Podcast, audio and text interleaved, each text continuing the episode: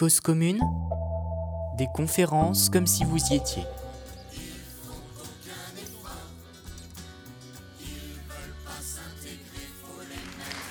Euh, donc, euh, nous, la première question que je vais poser à nos camarades en m'asseyant avec eux, c'est euh, comment ressentez-vous cette journée fabuleuse de grand cirque impérialiste qui nous est offerte aujourd'hui à Paris par les grands de ce monde?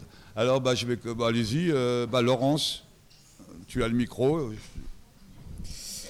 Eh ben, bonsoir tout le monde. Merci beaucoup pour cette invitation. Alors, euh, j'ai regardé, ça, ça m'arrive assez rarement en fait. J'ai regardé, je me suis plantée devant ma télévision ce matin, j'avoue. Enfin, j'ai pas de télévision. Je me suis plantée devant l'ordinateur ce matin. J'ai regardé parce que euh, il se trouve, c'est assez rare en fait, qu'on avait euh, deux, une copine et un copain qui étaient invités euh, ce matin. Voilà. Donc, en fait, c'est des, pour une fois, ils ont mis une vraie historienne et un vrai historien à la télévision. Donc, c'est rare. Donc, on a regardé un petit peu ce que ça pouvait donner. Et finalement, euh, et finalement, c'était pas, c'était pas totalement inintéressant. Et je pense que ça a lancé pas mal de pistes effectivement dont on pourra débattre. Alors, c'était pas totalement inintéressant parce que euh, c'est une cérémonie. On reparlera évidemment de, de, tout le tralala euh, impérialiste avec ses, invités horribles, mais c'est une cérémonie qui a réussi à faire la synthèse entre différentes approches mémorielles de cette Première Guerre mondiale qui toutes ne sont pas contestables. Et en particulier, il y a eu des moments qui ont été euh, particulièrement forts, en tout cas de mon point de vue. Le premier a été ce choix de commémorer partout au même moment sur tous les territoires du pays. Et ça, la Première Guerre mondiale, c'est un truc qui est extrêmement fort, c'est que c'est pas parisien. Et donc le fait d'avoir comme ça une dissémination euh, à l'intérieur de tous les territoires, et ça fait quatre ans hein, que euh, notamment euh, l'Aisne, la Marne, etc., sont des territoires qui connaissent des formes commémoratives assez modestes, et de retransmettre tout ça un peu sous une forme comme ça mosaïque, j'ai trouvé que c'était euh, assez chouette, avec un moment un peu, euh, un, peu euh, poignant, qui est celui où les cloches ont retenti tout en même temps. Comme ça, dans un grand silence, et où donc on imaginait, on imaginait tous ces, tous ces clochers en train de retentir en même temps en, hommage aux morts. Et ça m'a évoqué, moi, un, moment, quand j'étais étudiante, j'avais lu ce passage-là, je ne sais pas si tu te souviens, Mathilde, dans le fameux Eugène Weber, La fin des terroirs, qui fait partie un peu de notre Bible d'étudiants en histoire. Euh, Eugène Weber est un historien qui fait une forme d'histoire populaire. Et il raconte le début de la Première Guerre mondiale. En août 14, il raconte que les cloches sonnent partout en France. Alors là, évidemment, c'est pas le 11 novembre 18, hein, au contraire, c'est le début de la guerre. Les cloches sonnent et il raconte que dans beaucoup de villages, les paysans se regardent comme ça et disent mais tiens, pourtant ils n'ont pas annoncé d'orage. Et en fait, c'est un moment qui est extrêmement parlant parce que c'est un moment qui dit que lorsque la guerre éclate, vous avez à peu près 80% des gens en France qui savent pas pourquoi. Et donc, on en reparlera cer- certainement, mais c'est euh, c'est aussi une manière de poser euh, la question euh, du consentement, du fameux patriotisme, etc. Du coup, moi, quand j'ai entendu ces, cloches résonner, ça a évoqué ça aussi, c'est-à-dire à un moment donné, le pays qui s'arrête pour une raison, et puis on est suspendu, et après tout, on ne sait pas trop pourquoi. Et je trouve que ça, ça a été assez bien trouvé de refaire vivre ça. L'autre moment aussi, et je pourrais en reparler, c'est le moment de la lecture par les enfants. Alors évidemment, tout ça est mis en scène, artificiel, etc. Mais quand même, la lecture des lettres de Poilu, c'est quand même pas totalement anodin. Euh, c'est jamais, euh, c'est jamais dénué d'émotion et le fait de choisir euh, des enfants évidemment et le fait de les choisir dans, différentes langues était plutôt aussi là aussi quelque chose d'assez fort. Et puis la troisième chose, et là, euh, et là euh, à mon grand étonnement quand même, c'est que le discours de Monsieur le Président était dans le contexte, ben finalement pas si mal. Euh, et que ça manquait pas de panache. de rappeler, de rappeler devant Netanyahou, Poutine, Trump, Erdogan que l'objectif désormais c'était la paix et la fin des nationalismes. Alors évidemment, je ne suis pas dupe, nous ne sommes pas dupes. Oui, bien entendu, il va falloir mettre en adéquation euh, les gestes avec les mots, tout ça, bien, bien entendu. Mais je veux dire, c'était un discours qui dans l'exercice même d'une prise de parole présidentielle pour une commémoration du 11 novembre 1918 avec tout un tas de figures de criminels en face de soi, c'était finalement un discours qui euh, avait le mérite euh, de, ne pas, euh, de ne pas manquer de courage. Et il y a des choses qui ont été dites dans ce discours et qui étaient plutôt assez belles. Alors après, évidemment, reste l'essentiel. Voilà. L'essentiel, c'est que, euh, c'est que euh, on s'est retrouvé le 11 novembre 2018 avec, euh, avec Trump, avec Erdogan, avec Netanyahou, avec Poutine, c'est-à-dire vraiment avec toutes ces gueules patibulaires qu'on aurait préféré ne pas avoir devant nous et avec lesquels on n'a évidemment strictement aucune envie de célébrer quoi que ce soit. Et de ce point de vue-là, bien entendu, il y avait toutes les raisons de protester, de ne pas en être et de continuer à interroger ces fausses ou ces vraies connivences maquillées derrière de fausses divergences contre lesquelles il faudra continuer à lutter. Alors moi, je vais être assez rapide parce qu'en fait, ce matin, je n'ai pas trop regardé. D'abord, je corrigeais des copies. Et puis parce que, enfin voilà, je sais pas trop. Alors en fait, de temps en temps, je mettais pour voir vite fait. Donc je suis tombée sur la fémène qui s'est fait. Euh, ça tombe bien, juste le moment où je regarde, pof, il y a une fémène qui se fait arrêter. Euh, ce qui me marquait, c'est le vide de peuple. Enfin, j'ai regardé vite fait et je voyais les images de loin et, enfin, ces Champs-Élysées. Euh, il y avait, en fait, comme toute la population a été virée, sans doute par trouille, mais cette, absence absolue de de, gens autour, moi, ça m'a, assez glacé. Alors, j'ai, écouté un petit bout parce que justement, comme euh, en fait, euh, en même temps, on s'envoyait des SMS avec Laurence et donc je voyais ce qu'elle racontait. ce qui fait que quand, quand elle a dit qu'il fallait écouter les, les, enfants, j'ai regardé un peu, mais après, j'ai arrêté parce que je faisais autre chose. Donc euh, voilà, je ne peux pas commenter la cérémonie en elle-même puisque je l'ai, je l'ai suivie par, par totale intermittence et que pour le reste, je suis assez d'accord avec ce que tu as dit. Il faut dire qu'après toute la semaine, entre les délires sur Pétain, euh, j'en avais un peu ma dose, quoi. Donc, euh, je n'avais pas envie de m'infliger ça en plus, je dois dire. Puis c'était dimanche matin, j'avais bu la veille. Enfin bon, je vous passe les détails. Tu sais que c'est enregistré et filmé quand même. Moi, je n'avais pas bu car je ne bois pas. Ben, oui, ben, ah oui, pardon, Benoît a son micro. Le garçon a son micro, donc. Non, c'est On en a un pour deux. Non, mais moi, j'ai pas du tout regardé, donc j'ai vraiment euh, rien à dire sur. Euh, oui, mais tu n'as pas regardé, mais tu sais ce qui se passe.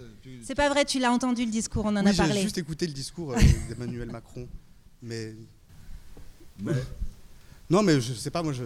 tu veux que je réagisse sur la, cérémonie d'aujourd'hui ou Oui, sur l'ensemble, pas aujourd'hui seulement, peut-être ces derniers jours, la venue des grands chefs d'État.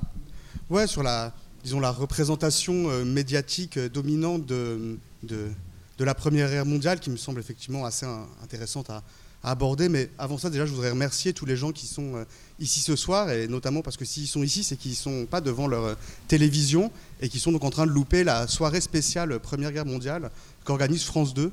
Et je me doute que pour beaucoup, ça doit être un, sacrifice immense. Donc, ben, je vous remercie. Et si vous aviez été effectivement devant la télévision, vous aurez pu voir euh, le nouveau volet de la série Apocalypse de, France 2, consacré euh, à la paix impossible 1918-1926. pour ceux qui ignorent ce que c'est, euh, la série Apocalypse, c'est une, série documentaire diffusée par France 2 depuis 2009 et qui, a fait, des qui fait des excellents scores d'audience. ça avait commencé par un premier volet consacré à la Seconde Guerre mondiale, puis un deuxième à Hitler, puis un troisième en, en 2014 sur la Première Guerre mondiale, donc à l'occasion des, des 100 ans des débuts du, conflit. Et là, donc, il y avait un deuxième volet sur l'après-Première Guerre mondiale qui était décrit, je, cite le Figaro, comme un véritable feu d'artifice ou euh, Télérama, un magistral cours d'histoire en images. Alors voilà comment euh, France Télévisions euh, décrit son documentaire. Il écrit Le travail des réalisateurs renouvelle, réactualise, modernise et dépoussière des images et vidéos datant de l'époque et pour la plupart récupérées auprès de particuliers. Un résultat révélant des images jusqu'alors inconnues du grand public. Isabelle Clark et Daniel Costel ont recréé un spectacle choc en cinq épisodes pour transmettre aux jeunes générations la mémoire de cette folie meurtrière. Bon, ce qui est intéressant, c'est de voir que dans l'esprit de France 2, l'idée de transmettre quelque chose aux jeunes générations, ça passe par euh, le fait de transformer l'histoire en spectacle choc. Et effectivement, euh, on peut voir que ils n'hésitent pas à utiliser les techniques euh, habituelles des blockbusters. En effet, euh, quand on regarde cette série documentaire, on voit que les réalisateurs n'hésitent pas à ajouter des musiques effrayantes, des voix off avec des phrases percutantes qui créent une forme de, suspense, de tension dramatique. Le tout pour coller à une idée préconçue de la réalité historique.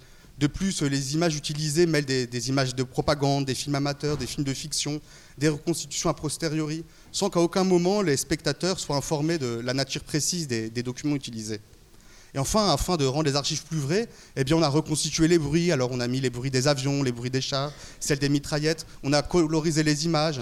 Et euh, sur, la volée, sur le, le volet sur la Seconde Guerre mondiale, eh bien, pour mieux coller au cliché, eh bien, on a fait euh, les joues d'Hitler très grises et celles de Staline très rouges.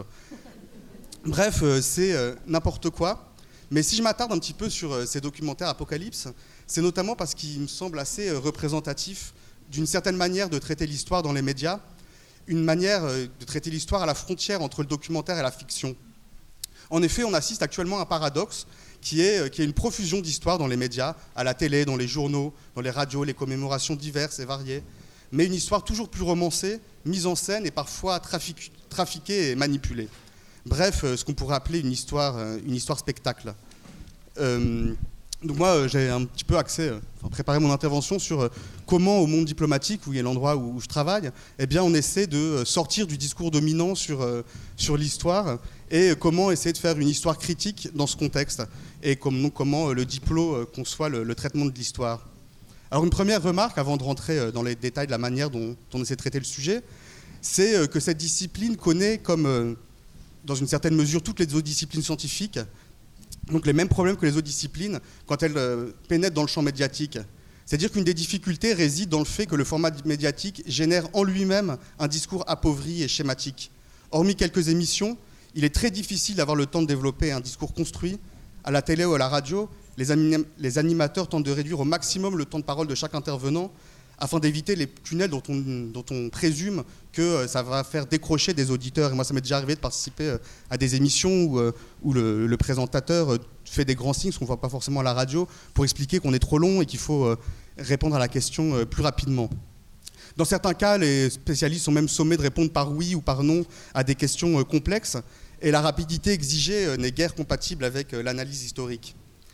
Et je voudrais donc euh, souligner l'importance euh, de l'existence d'émissions qui laissent la parole à des spécialistes sans les interrompre à tort et à travers, euh, comme celle que vous animez sur Mediapart, ou l'existence de journaux ou de sites internet qui continuent à proposer des formats longs sans se dire qu'au-delà de 5000 signes, eh les gens décrochent de leur lecture et qu'on ne peut pas rentrer dans des sujets trop complexes parce que ce serait une sorte de suicide commercial. Et donc des journaux comme ben, des sites internet comme Mediapart ou, ou comme Le Monde diplomatique, euh, bien sûr. Bon, une fois ce prêt à la poser, tu veux... Cause commune Ouais. Des conférences comme si vous y Oui, étiez. non, non, mais continue, mais je pense qu'à un moment donné, je vais t'interrompre pour euh, que ça, la parole euh, Oui, oui, mais je- circule. En tout, ça fait 10 minutes théoriquement, donc ça va. Bah, oui, oui. Sur deux heures. Non, je voulais interrompre simplement sur un truc parce que euh, je, je vois des élèves qui sont en troisième, que je connais, qui habitent le quartier, et euh, qui travaillent sur la Première Guerre mondiale et qui euh, doivent recevoir des, informations scolaires sur la Première Guerre mondiale. Et qu'est-ce qu'on pourrait, en quoi on pourrait les, les interpeller? C'est-à-dire, bon, là, je sais qu'il y en a quelques-unes qui sont allées euh, au monument aux morts contre la guerre de Saint-Ouen. Euh, pour la paix, je crois que c'est un monument aux morts pour la paix, si je me trompe bien. si je me trompe pas, pardon. si je me trompe bien. Bah oui, contre la guerre, pour la paix, c'est un peu pas. Voilà. Donc, euh, certainement, on leur a dit que la guerre, c'était pas beau. C'est- probable. Euh, mais qu'est-ce qu'on pourrait euh, rajouter hum, en plus des informations qu'ils ont actuellement en troisième? Est-ce que ça te dit quelque chose, Laurence? C'est vrai que moi, je travaille sur, l'enseignement de l'histoire et sur la, transmission de l'histoire. Et l'école, c'est un des lieux, mais c'est pas le seul, de transmission de l'histoire. Les médias en sont un autre. Donc ce que disait Benoît est extrêmement euh, important parce que ce qu'on enseigne à l'école ne peut pas être retenu par des gamins si à l'extérieur de l'école, il n'y a pas les choses similaires qui circulent. Et c'est la raison pour laquelle d'ailleurs, Mathilde et moi, on a désormais choisi d'intervenir hors de nos classes ou hors de nos amphis euh, d'étudiants, d'intervenir dans les médias précisément pour construire un discours sur l'histoire dans l'espace social qui, soit euh, euh, en conformité, on va dire, avec ce que des gamins peuvent, peuvent apprendre dans les écoles. Ça, c'est un truc qui est très très important parce que si c'est conforme avec ce qu'ils apprennent dans les écoles, alors ils retiennent. Si en revanche dans l'école on leur dit quelque chose, mais que dès qu'ils sortent ils n'entendent que Stéphane Bern ou Laurent Deutsch, eh bien ils retiennent Stéphane Bern et Laurent Deutsch. Voilà.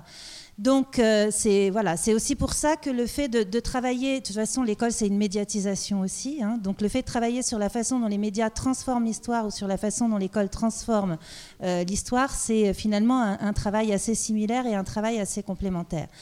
Alors comment est-ce que des gamins apprennent la Première Guerre mondiale aujourd'hui? Je vous ai apporté euh, des petits récits d'élèves. que je vais vous lire. Après tout, on est sur une scène de théâtre. Hein. Il se trouve qu'il y a quelques années, j'ai fait une enquête auprès de lycéens et euh, je leur ai demandé, c'était pour un article, voilà, je leur, ai demandé de, raconter, comme ils le voulaient, la Première Guerre mondiale. Ils avaient euh, un quart d'heure, 20 minutes pour raconter, comme ils le voulaient, la Première Guerre mondiale. Alors, si, si tu es OK, si tu m'interromps pas, euh, je, vous en lis, je vous en lis quatre, mais ça va être assez, assez rapide. Ouais, même on va le lire toutes les deux. Comme ça, on va, faire un, on va faire un petit show. Ça va être fun. Ouais. Alors, il y en a un qui, est assez euh, emblématique. Je l'ai retrouvé plusieurs fois. Donc, je vous le lis. Il est assez court, celui-là. Donc, c'est un élève de seconde. Donc, tu parlais des troisièmes, c'est l'année d'après. Donc, qu'est-ce qui vous reste hein? Qu'est-ce que vous avez retenu de votre, cours de troisième sur la Première Guerre mondiale? Sachant que la Première Guerre mondiale, c'est vraiment le point euh, en troisième, on en parle énormément. Quoi, hein. Donc, ce gamin, il arrive en seconde, on est en septembre. Je lui dis voilà, raconte-moi la Première Guerre mondiale. C'est vrai qu'entre-temps, il y a eu juillet et août. Il me dit je ne me rappelle plus, donc je préfère ne pas écrire n'importe quoi. Je sais que la guerre a été terrifiante et traumatisante. Ça, c'est déjà un petit texte de gamin. Seconde. Deuxième texte. C'est une guerre terrible qui a fait beaucoup de morts, qui a tué beaucoup de personnes innocentes. C'est la guerre entre l'URSS, les Allemands et tous. Je crois qu'il y a eu une crise financière aussi. Les femmes étaient dans, dans les usines et travaillaient à la guerre. Je crois qu'il y avait des camps de regroupement. Ils se faisaient traumatiser. Ils subissaient des tortures, des traumatismes. La plupart finissaient morts. Il y avait des cadavres partout. Seconde. Ah, tiens. Oh là, putain, tu m'en donnes un grand là. Celui-là L'hiver est horride. Le soldat a pour seul abri leur tranchée. Les deux puissances mondiales s'affrontent. D'un côté les États-Unis, de l'autre l'URSS. Staline, il y a un truc que je loupais là. Successeur de Lénine prend le pouvoir, il impose sa dictature avec des propagandes. Toute l'URSS est fascinée par lui et gare à celui qui serait contre lui, car il risquerait d'être abattu de sang-froid. Ça fait froid aux yeux. Dans le cas de la Première Guerre mondiale, la France est contre l'URSS. Ah. Les pays s'associent, formant une triade. Pendant quatre années consécutives, le monde brûle à petit feu, isolé de leur famille, prêt à combattre pour une guerre sans fin, car un directeur, un dictateur, pardon, veut diriger le monde. On se demande pourquoi, quel est le but de faire cela, d'avoir tué des innocents, torturés, et pour à la fin avoir le rôle d'un tout-puissant. C'est un terminal. Alors attention, je vous dis tout de suite, c'est n'est pas du tout pour se lamenter sur le niveau baisse, etc. Parce qu'après, je vous ferai une petite interprétation. Moi, je fais jamais ça. Je, ça m'intéresse pas de savoir si le niveau augmente ou baisse. Mais voilà, donc ça, c'était un, un élève de terminale. Je vous en lis un autre. Et vous allez mesurer aussi à quel point parfois ce que raconte un président de la République dans l'espace public, ça peut être important. Euh, la Première Guerre mondiale, entre parenthèses 14-18, fut une guerre entre la France et l'Allemagne. Ce fut une guerre qui se passa surtout dans les tranchées et fit beaucoup de morts. Les soldats étaient appelés les poilus. Elle commença à cause de Hitler, qui monta au pouvoir de l'Allemagne et en fit une dictature. Il voulut, je crois, agrandir son territoire et déclara la guerre à la France. Le maréchal Pétain monta au pouvoir durant celle-ci et fit des accords avec Hitler. Mais le général de Gaulle aida la France et il signa l'armistice dans un train avec Hitler le 14 juillet 1918. La France avait gagné. Durant cette guerre, les femmes, les enfants et toutes les personnes non parties au front se rendaient utiles et travaillaient dans les usines. Ça, c'est un élève de seconde.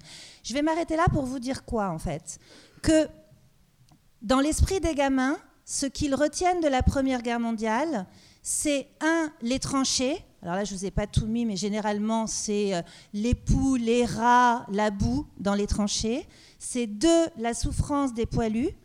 C'est trois, les munitionnettes. Les femmes travaillaient dans les usines, on y reviendra, les munitionnettes. Et c'est surtout un immense gloubi-boulga. Ça, je- quand je dis ce mot-là, généralement maintenant, les, ça y est, les étudiants, ils savent plus ce que c'est le gloubi-boulga. J'espère que vous savez. Sinon, c'est là où c'est des marqueurs de temps, le gloubi-boulga. hein.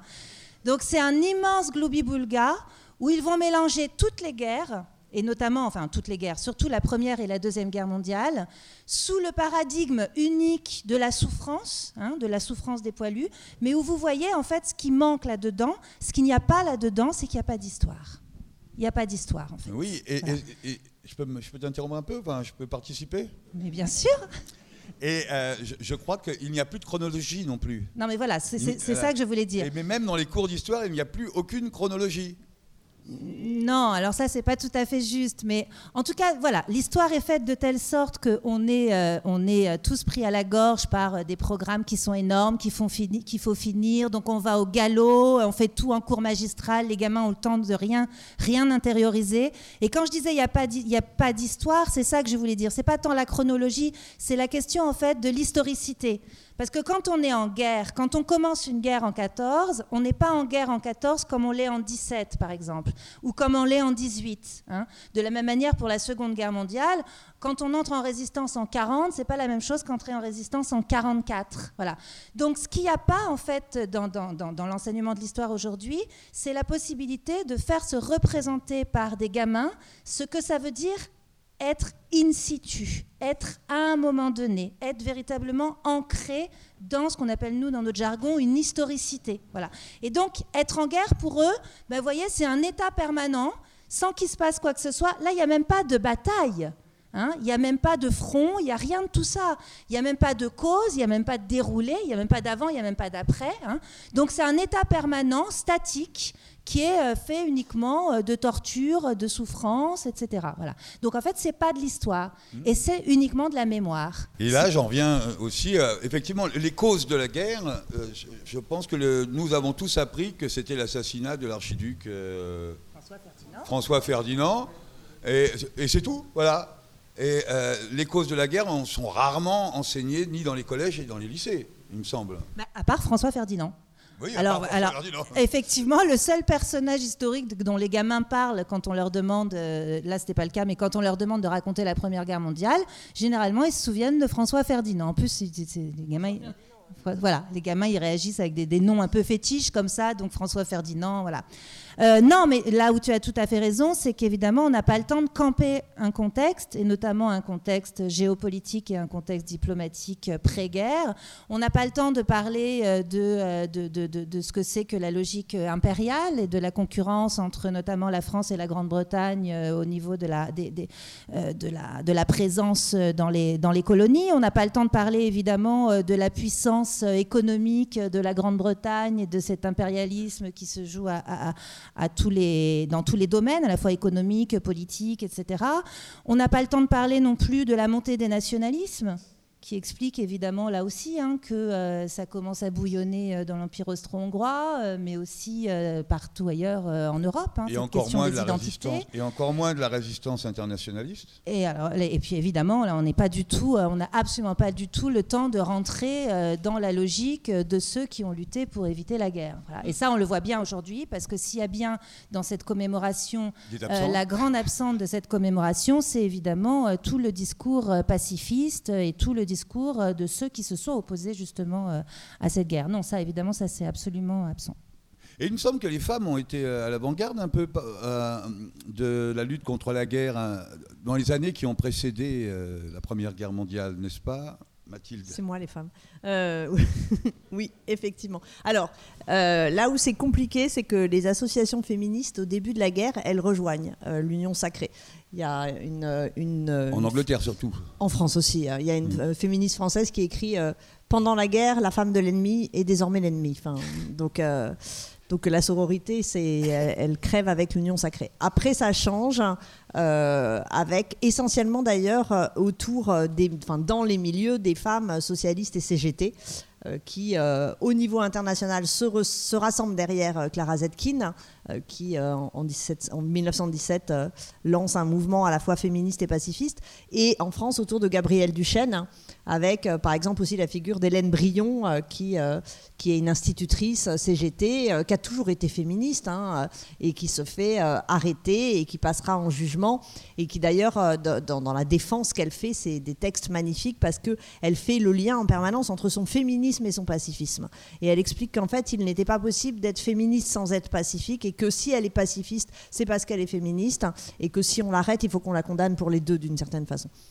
Donc, euh, donc là, il y, a- effectivement ce, mouvement euh, qui se met en place, qui se met en place, mais essentiellement quand même dans la mouvance euh, euh, Socialiste révolutionnaire, on peut voilà, socialiste révolutionnaire, même si, alors là où c'est compliqué, c'est que la CGT, pendant le conflit, a un peu abandonné ses côtés socialistes révolutionnaires. hein, mais, euh, mais, mais dans la tradition, en tout cas. Et, et elle, joue, elle joue un rôle important. Hélène Brion écrivait des tracts, diffusait des tracts pacifistes, et qui étaient... euh, et bon, évidemment, après, y, il y a aussi... mais ça, c'est autre chose. Il y a tous les mouvements des femmes pour, euh, pour leurs droits pendant la guerre. Mais elles, mettent, elles, elles allient toujours, euh, elles réclament toujours trois choses. Le pain, parce que c'est quand même elles qui s'occupent de la bouffe à l'arrière et donc qui, subissent les privations. La paix et leurs droits. Elles ne différencient jamais finalement les trois combats et euh, ils sont toujours euh, complètement imbriqués et euh, en enlever un, c'est pas comprendre que c'était complètement lié dans, dans leurs revendications.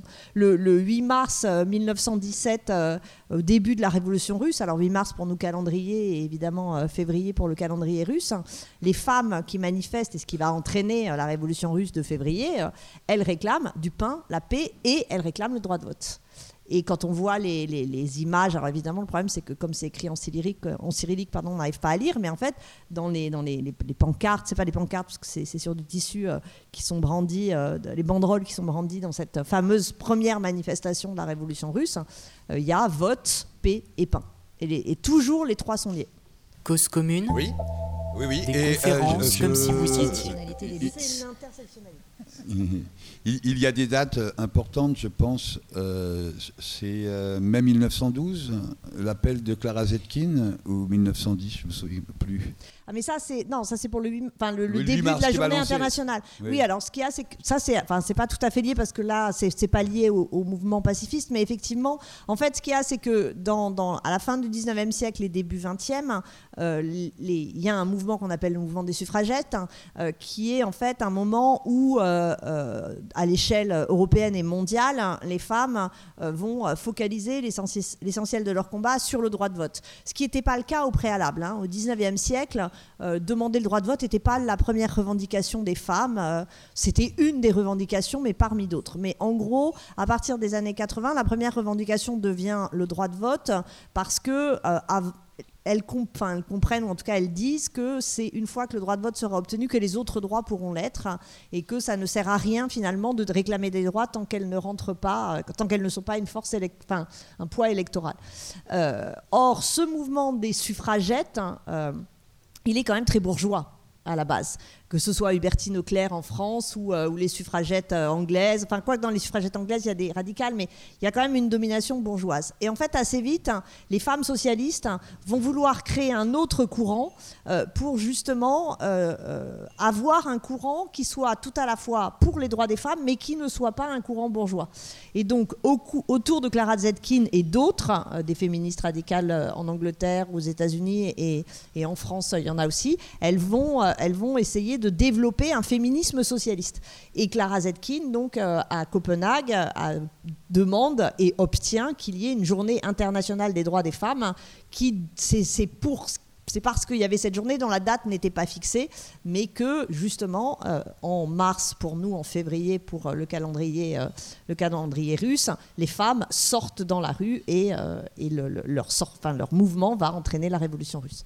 La révolution russe de, de février, qui va entraîner aussi une grande force des femmes au fur et à mesure, qui va amener à la révolution bolchevique et des grands acquis pour le mouvement euh, féministe au moment de la révolution bolchevique. Oui, alors là on sort de la guerre, mais effectivement, euh, le, le- Non, non, quand même encore dedans. oui, oui, mais, euh, mais le- au tout début, bah, la- l'avortement, euh, le droit à l'avortement, d'égalité salariale, un certain, enfin, il y a, Divorce. Le divorce, ouais, alors le divorce, il existait un peu dans. Enfin là, il avait quand même. euh, ça, c'était moins une nouveauté. Enfin, c'était une nouveauté pour la Russie, mais, pour, euh, mais le droit à l'avortement, c'est une nouveauté absolument importante.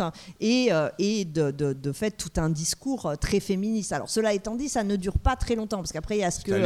Bah oui, il y a ce qu'on appelle le thermidor des femmes, effectivement, donc le, retour en arrière. voilà. Même si, par exemple, et d'ailleurs, quand on travaille sur les, les femmes combattantes, si on revient un peu à la guerre, les femmes sont, sont peu combattantes parce que depuis, euh, 1780, enfin, depuis la Révolution française et après dans d'autres pays, on a exclu les femmes des zones des armées et surtout, on ne veut pas qu'elles prennent de fusil. Il y a une espèce d'interdit euh, euh, sur, euh, sur le- le- les combats des femmes. hein. Donc pendant la Première Guerre mondiale, il n'y a pas de femmes qui combattent, ce alors qu'elles le demandent. hein. Il y a tout un tas de pétitions de femmes en France, en Angleterre, etc., qui réclament de monter euh, au front exactement comme les hommes, parce qu'elles ne voient pas pourquoi elles laisseraient les hommes tout seuls dans les tranchées. Et, euh, mais on leur refuse euh, systématiquement. Dans la Seconde Guerre mondiale, hein, il y a des femmes qui combattent, c'est dans l'armée rouge. Et, et d'ailleurs, les, les- les- les femmes qui. L'essentiel des snipers hein, qui ont mené euh, la, la bataille de Stalingrad, c'est des femmes. hein. Les, les bataillons de snipers, c'était des femmes. Et l'aviation aussi. Et l'aviation aussi. Alors euh, en, en- en Angleterre, il y avait des femmes aviatrices, mais on leur faisait faire en fait les trajets euh, de, de- de- des bases arrière jusqu'aux aux côtes anglaises. Et là, elles filaient l'avion euh, à un homme qui lui allait bombarder parce qu'on n'envisageait pas qu'une femme puisse être dans l'avion qui lâche la bombe. Et après, il revenait, elle reprenait l'avion, elle le ramenait, il était euh, réparé, elle repartait.Elles ont économisé des milliers d'heures de vol aux soldats et ça a été très utile, mais jamais, elles, elles pouvaient même parfois actionner, dès qu'il s'agit de donner la mort, on ne le laissait pas faire aux femmes, sauf effectivement euh, dans l'armée rouge. Eh ben, ça m'évoque quelque chose. Est-ce que vous pouvez me répondre à cette question? J'ai entendu dire, je ne sais plus par qui, euh, mais il me semble que c'est une vérité, mais peut-être que ce n'est pas une. Je compte sur vous, les historiennes, euh, journalistes, Benoît. Euh, euh, J'ai entendu dire que les Noirs qui sont arrivés avec l'armée des États-Unis n'avaient pas le droit d'être armés. Ah, vous avez jamais entendu parler de ça? Et qu'on leur, avait retiré des armes parce qu'on on ne pouvait pas imaginer qu'un noir puisse tuer un blanc, même euh, en temps de guerre. Et alors voilà, bon, donc c'est une fausse info, c'est une, un fake. D'accord, ça ne vous est pas parvenu. Fake news Bah oui, non, mais c'est bien de le soulever. euh, c'est bien de le soulever parce que moi, des fois, je crois, des trucs comme ça, c'est crédible pour moi. Je- Mais oui, surtout que voilà, c'est. Oui, et, par ailleurs, euh, nous, on avait aussi nos, nos propres soldats coloniaux euh, et, on les, et, et on les a pas désarmés. hein. Oui, mais là, je parlais des Noirs des États-Unis. Ouais. hein. Je parlais des Noirs des États-Unis. Euh, d'accord, bah, il est bien d'accord. Et oui, et il y a une autre chose qui m'est venue à l'esprit pendant que tu parlais, c'était l'affaire des suffragettes qui rejoignent l'Union sacrée. Ça m'a choqué, moi. Euh, ça m'a choqué parce que c'est un peu comme si elles avaient vendu leurs hommes à la guerre, quoi.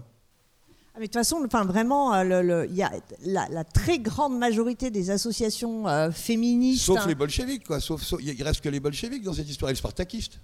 Au tout début, mais de toute façon, ils sont très minoritaires parce que les socialistes aussi rejoignent euh, Oui, l'Union sacrée. hein. Non, parce que, euh, le- je veux dire, en, A- en Allemagne, le SPD rejoint l'Union sacrée et euh, Liebknecht et, et Rosa sont, sont- Luxembourg sont, sont isolés. En France, euh, il n'y a que Monat et, et très peu. En Angleterre, il n'y a que Kerr, Kerr Ar- Ar- merde, je ne sais même plus comment il s'appelle. Désolé, j'ai oublié, ça arrive surtout après la soirée que j'ai fait hier. Enfin bon, mais ils sont, c'est très très minoritaire. Les socialistes ont partout voté les crédits de guerre, hein, euh, donc. euh, oui, oui, oui, donc oui, oui. euh, c'est, il faut, enfin, faut, faut pas attaquer les, les, les- enfin, les associations fém- féministes, hein, euh, surtout les associations donc suffragettes, hein, la- l'association pour le droit de vote des femmes. Elles ne font que suivre le mouvement général qui a poussé la très grande majorité, même les socialistes, à rejoindre l'Union sacrée. Ceux qui, qui dès le début ont des positions pacifistes sont minoritaires et, et- et dans le contexte sacrément courageux. Oui, oui. euh, Donc on peut citer Clara Zetkin comme Ah, on peut, oui, non mais ça évidemment. Clara on peut citer Zetkin, Clara Zetkin. Rosa Luxembourg, Oui, bien sûr. la Kolontai et Ouais. les bolcheviks en général. Oui, c'est un- Benoît, est-ce que tu veux re- reprendre la parole? Oui. À la fois, on m'avait dit de préparer un truc de 10-15 minutes. Alors moi, c'est ce que j'avais fait. J'ai été, discipliné pour le coup. Ben, ben, sur la, sur la, le- la thématique de l'union sacrée, moi, ce qui me frappe, notamment ce que disait Laurent sur les, la, la persistance d'un certain nombre de, d'idées reçues et la transmission, la circulation entre les idées reçues, entre les médias, l'école, etc.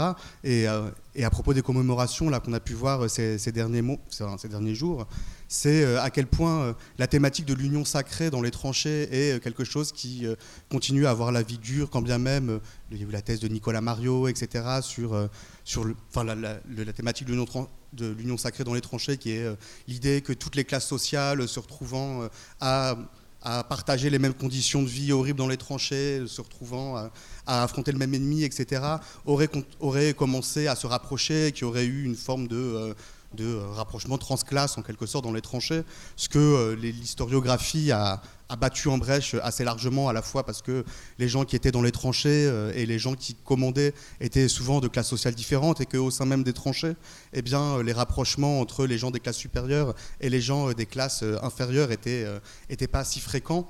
Euh, et parmi d'autres clichés comme ça qu'on peut voir qui ont continué pendant la commémoration, euh, j'entendais ce matin à la radio parce que j'ai menti en disant que j'avais pas du tout écouté le truc, où il parlait de la conférence de Versailles, il parlait de, Woodrow Wilson, le président américain, qui est encore en permanence présenté comme le champion de l'autodétermination, du droit des peuples à disposer d'eux-mêmes, qui serait venu à la conférence de, Versailles avec euh, des idéaux de paix un petit peu chrétiens pour, diffuser la paix dans le monde. Et sans que jamais soit rappelé qu'au même moment, les États-Unis, euh, du même Woodrow Wilson, euh, intervenaient militairement euh, au Mexique, en République dominicaine, que l'Amérique, les États-Unis sont également intervenus en URSS en soutien aux Russes blancs, enfin ont soutenu les Russes blancs dans leur combat contre les Russes rouges, ont manipulé au sortir de la Première Guerre mondiale pour écraser les insurrections qui pouvaient, en, Hongrie, en Allemagne, etc. etc. Et euh, pour autant, on entend, ce matin, euh, il y avait encore euh, cette idée que Wilson le droit des peuples à disposer d'eux-mêmes, les fameux 14 points du président Wilson, etc. Et, c'est assez frappant de voir cette circulation entre ce qu'on pouvait lire dans les manuels scolaires de manière, il y a toujours un petit point sur le petit extrait sur les 14 points du président Wilson, etc., avec ce que les, médias disent sans quasiment jamais interroger. Et ce qui était, ce qui était frappant un petit peu en, en contraste avec ce que tu disais, c'est qu'ils avaient commencé l'émission en disant aujourd'hui exceptionnellement on va faire une émission avec des vrais historiens, etc. Il y avait une historienne qui était donc euh, Elsa, je ne sais plus comment, qui était la chef de la mission de la commémoration du centenaire, donc qui faisait un petit peu euh, historienne euh, officielle en, l'occurrence. Et, quatre personnes qui étaient absolument pas, qui absolument pas historiens et qui du coup n'ont pas du tout contredit les, clichés diffusés pendant cette émission. Ouais, pour, pour, compléter, vous, vous, donnez un petit peu aussi d'autres grilles de lecture. Il faut savoir que la, Première Guerre mondiale, ça a été pendant très longtemps euh, un objet de clivage extrêmement fort à l'intérieur du monde des historiens. Euh, grosso modo, il y a deux écoles. Alors, elles se sont réconciliées au moment de la commémoration depuis quatre ans, mais à l'époque, il y a cinq ans, on disait qu'ils étaient quasiment en guerre de tranchées. Donc, il y, a, il y, a, deux écoles. Il y a une première école qui est née euh, dans les années 90, autour, alors je vais vous donner quelques noms, hein, ce n'est pas du name dropping, mais si jamais ça vous dit quelque chose, voilà, autour de quelqu'un comme Jean-Jacques Becker, ça a été le premier à impulser ça. Sa fille aussi, Annette Becker, et puis, et puis un autre historien euh, assez célèbre qui s'appelle Stéphane Audouin-Rousseau. Euh, ce sont des gens qui ont énormément renouvelé le champ de, l'historiographie de la Première Guerre mondiale parce que ce sont les premiers à avoir euh, inventé ce concept de culture de guerre. La culture de guerre, ce serait l'idée, je vais schématiser, hein, mais ce serait l'idée que en situation de guerre, dès le moment de la mobilisation, euh, chacune et chacun se sent impliqué dans cette logique de défense de la patrie, euh, de la guerre légitime, euh, d'y aller quasiment la fleur au fusil, vous connaissez ce mythe de la fleur au fusil, et donc d'être dans une posture de consentement à la guerre. Hein. et donc, vous avez des historiens, le mot important, c'est consentement. Voilà. Vous avez des historiens qui ont écrit énormément d'ouvrages, d'ailleurs, par ailleurs, très intéressants, parce qu'à l'époque, ça renouvelait l'historiographie, hein. donc il ne s'agit pas de, évidemment de, mettre tout ça à la poubelle, mais des historiens qui euh, ont vraiment euh, arc-bouté leur, euh, leur, travail sur la question du patriotisme et du consentement à la guerre. Hein. Et donc, ce sont tous les historiens qui ont travaillé sur la propagande, dans les écoles, c'était tous les, les exercices qu'on donnait à faire aux enfants, vous savez, les dictées anti-Bosch, euh, le mythe de la revanche, etc. etc. Bon. Et puis, euh, début des, enfin, fin des années 90, vous avez d'autres historiens euh, qui se sont emparés eux aussi de ce sujet-là et qui ont dit nous, ça nous va pas, cette idée du patriotisme consensuel, du consentement, etc. Vos sources, par exemple, les sources sur lesquelles vous appuyez, ce sont des sources qui sont écrites par des intellectuels, par des dominants, par des bourgeois, par des gens qui savent écrire, tout simplement, hein, et qui donc ont laissé des traces. Mais quid des ouvriers? Quid des gens qui viennent des régions et qui parlent même pas euh, le français euh, consensuel? Quid de ces gamins dont je parlais tout à l'heure, euh, qui entendent la cloche sonner et qui se disent tiens, ils n'avaient pas prévu d'orage? Ces gens-là, comment est-ce possible que du jour au lendemain, en claquant des doigts, ils se disent ouais, vive la guerre, on va aller niquer les boches, etc. C'est pas possible, ça marche pas comme ça. Donc, ce sont des historiens qui ont pris d'autres sources, et en particulier des sources de non-lettrés, des sources d'ouvriers, etc., et qui ont adopté une, grille de lecture qui est une grille de lecture sociale. Parmi eux, celui que citait Benoît, donc Nicolas Mario, qui a écrit un livre absolument extraordinaire qui s'appelle Tous unis dans les tranchées, point d'interrogation. Mais il n'est pas le seul. André Loesque, qui, commentait ce matin aussi euh, sur France 2, Frédéric Rousseau, etc., qui a sorti un livre merveilleux sur le patriotisme.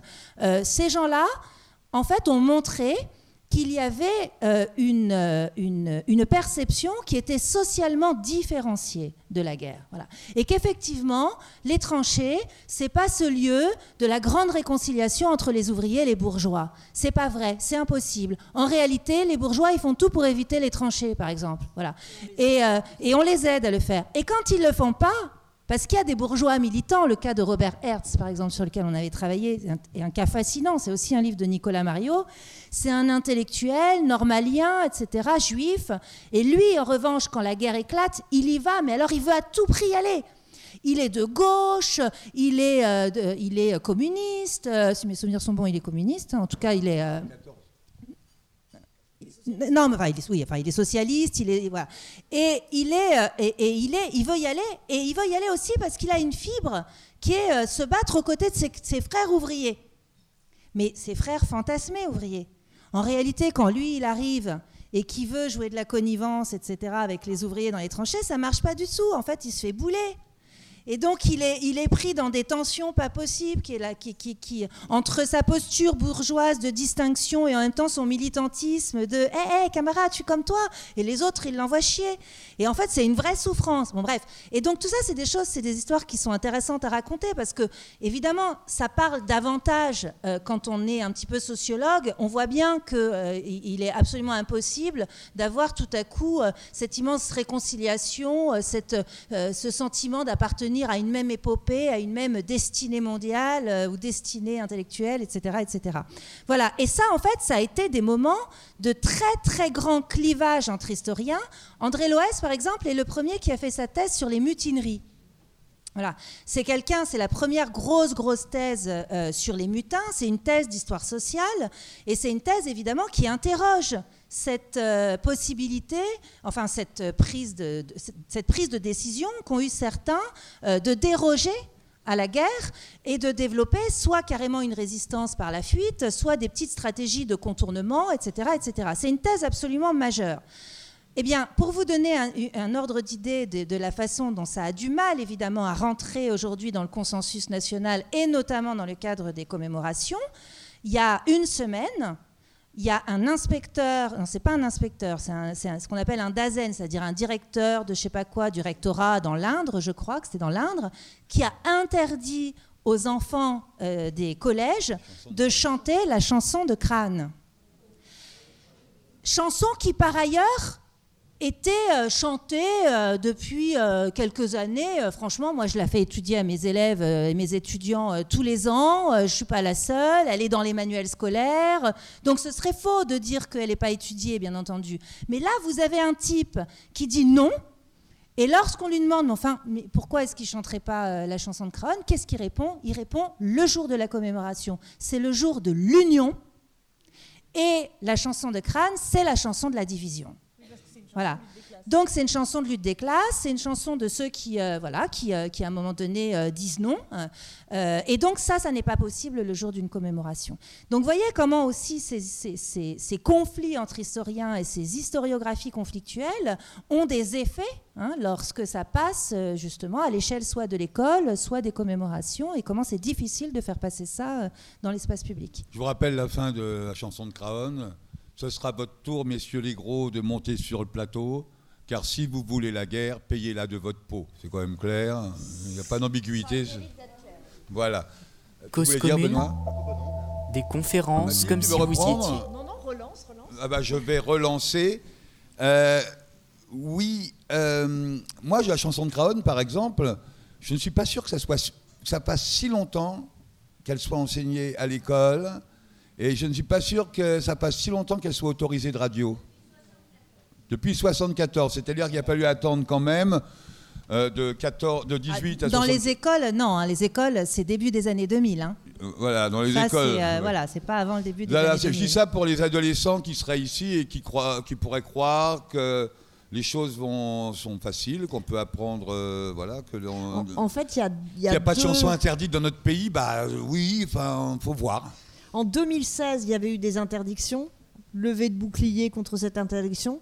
L'année, en 2017, zéro problème, d'autant qu'en plus c'était plutôt euh, justement la commémoration, il y avait la commémoration des, des- mutineries et euh, justement on l'avait joué euh, sur le chemin des dames, etc. Et là c'est revenu, mais dans ce cas très particulier euh, de, l'école.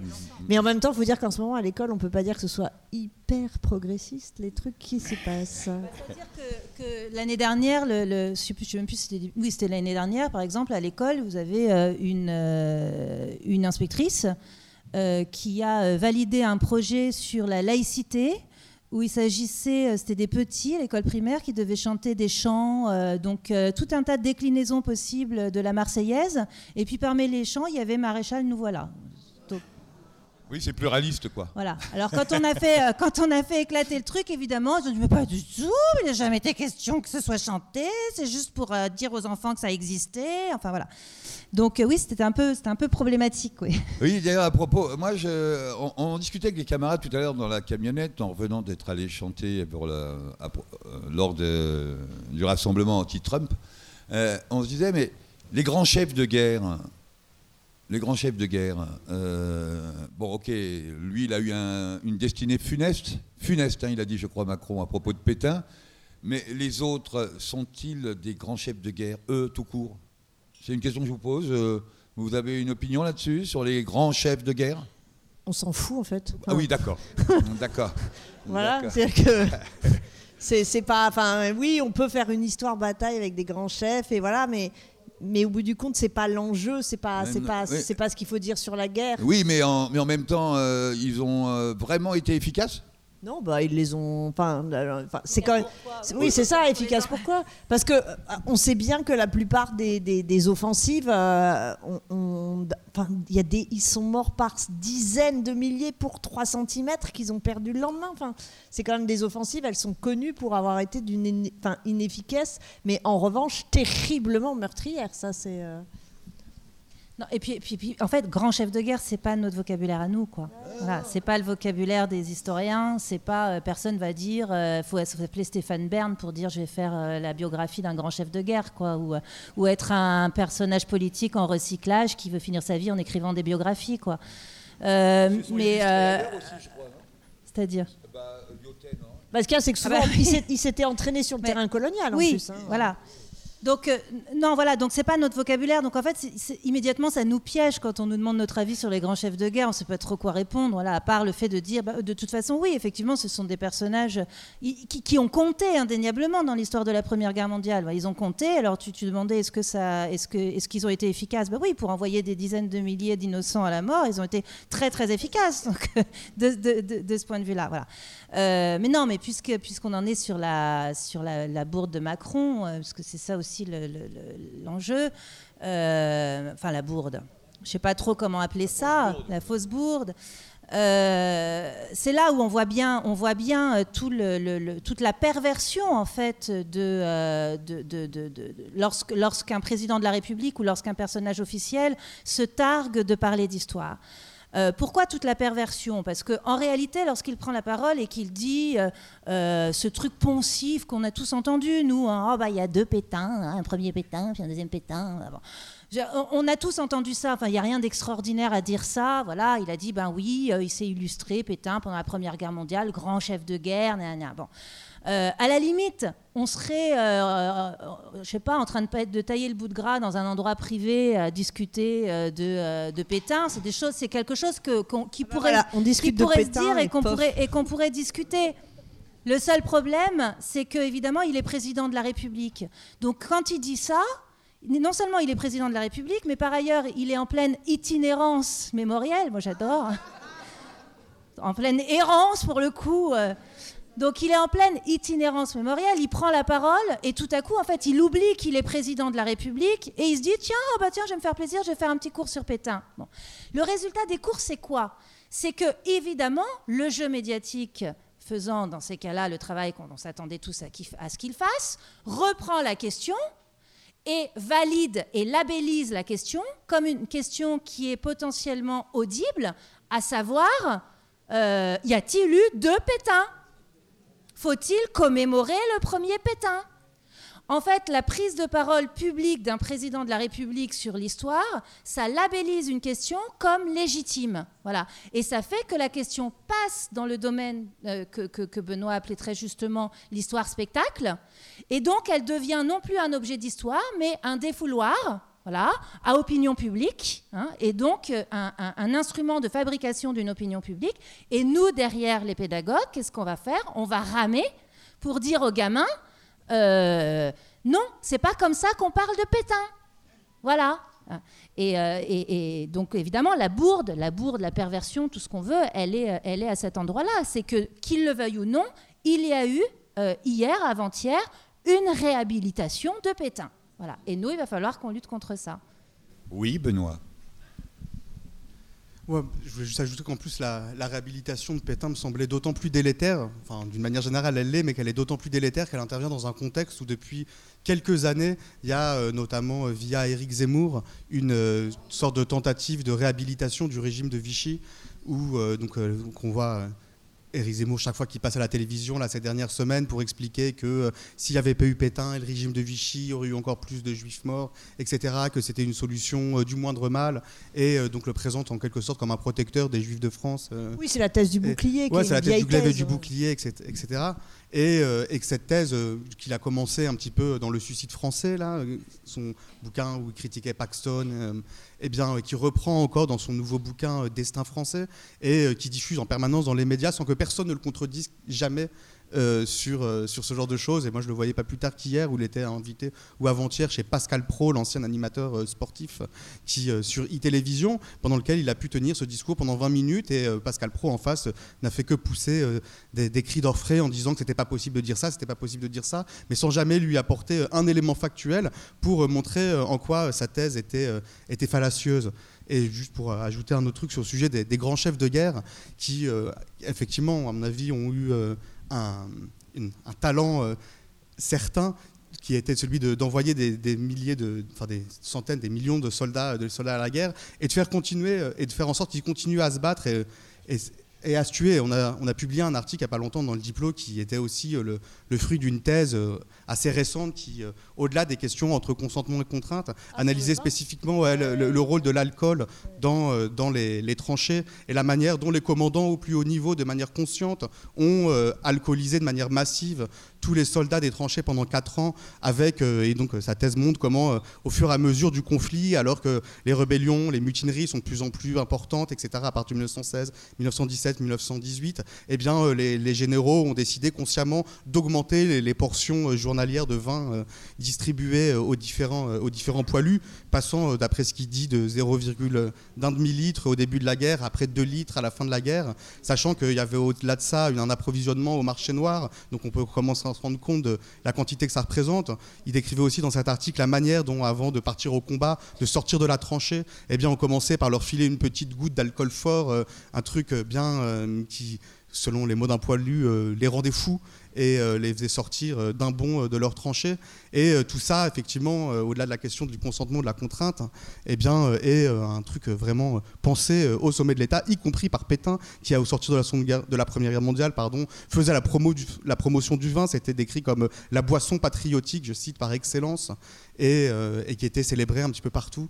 Et ce qui est drôle, c'est qu'au même moment, à l'Assemblée, parce que la Chambre, enfin, qu'on appelle maintenant l'Assemblée nationale, mais c'est la Chambre des députés à l'époque, votait la loi qui euh, créait le, le- le- le- délit d'ivresse, euh, votait la loi qui a interdit l'absinthe en France euh, jusqu'en 2011, euh, votait la loi qui supprimait le privilège des bouilleurs de cru, donc une politique dans la Chambre des députés complètement anti-alcoolique, mais une politique anti-alcoolique hein, qui était en fait complètement matinée de, de, discours, enfin c'était, un discours de haine sociale en fait, parce que le- l'alcoolisme qui faisait peur, c'était l'alcoolisme des classes populaires, hein, et jamais on ne parlait de l'alcoolisme de la, bourgeoisie, alors que la consommation d'alcool était partagée euh, par les classes. Mais en fait, comme l'alcoolisme était rentré dans le discours classe laborieuse, classe dangereuse, que l'on associait depuis les révolutions et plus nettement depuis la commune euh, les émeutiers à des ivrognes, ce qui était un moyen de ne pas regarder le contenu politique. Il y avait une lutte anti-alcoolique qui était très orientée euh, avec ce, type, ce qu'on appelle l'hygiénisme, mais qui est un discours de mépris social. Donc à la Chambre, on votait un truc, et de l'autre côté, on alcoolisait euh, les mecs au front. Donc c'était, c'est là qu'on voit en plus la- le, le- le paradoxe permanent qui se glisse dans les, dans les politiques.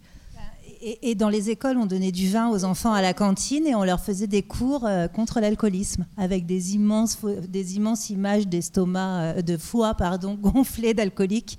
Et les gamins devaient apprendre par cœur euh, tous les méfaits de l'alcoolisme. Et ils ont bu du vin à la cantine jusqu'aux années 60. 56. ouais. Et- et- 56, c'est pour les plus de 14 ans. hein. 14 ans, on avait encore... Ouais, c'est petit gibus. D'accord, d'accord, d'accord. Et, euh, et à l'arrière, à l'arrière du- des premières lignes, les bordels de campagne, Ah, ça, ça. Mathilde. C'est moi. oui, alors, euh, à l'arrière, bon, c'est vrai que là, après, faudrait, c'est un peu compliqué, mais il y a les zones de combat, enfin, c'est très, c'est très organisé, hein, euh, de, de- de- des tranchées, de la première ligne, etc. Mais effectivement, assez vite, hein, l'état-major euh, fait un choix qui est d'un côté, il interdit absolument euh, aux épouses ou aux compagnes des soldats de venir voir, même à l'arrière, hein, le- le- les soldats qui sont mobilisés. Ça a mis du temps avant qu'ils aient des permissions. hein. donc, y avait cette, les, les femmes, en fait, beaucoup euh, sont allées dans les villes pas loin de, de- de la ligne de front parce qu'elles voulaient voir euh, leurs compagnons et elles étaient interdites absolument d'aller les voir. Parfois, ils arrivaient à s'échapper et se trouver et se, se- se voler un baiser, mais elles étaient interdites. Mais qu'en même temps, ils étaient très, enfin, l'état-major était soucieux de, de, de- de- disons, du moral, voilà, du moral euh, des, des soldats. L'état-major a très vite mis en place des bordels de guerre. Euh, euh, militairement, euh, avec euh, des femmes quasi mobilisées pour, avec l'organisation se justifiait dans les discours par le fait qu'il fallait un contrôle sanitaire, parce que tant qu'à faire, autant que les poilus ne meurent pas tous de la syphilis, déjà qu'ils mourraient tous sous les bombes.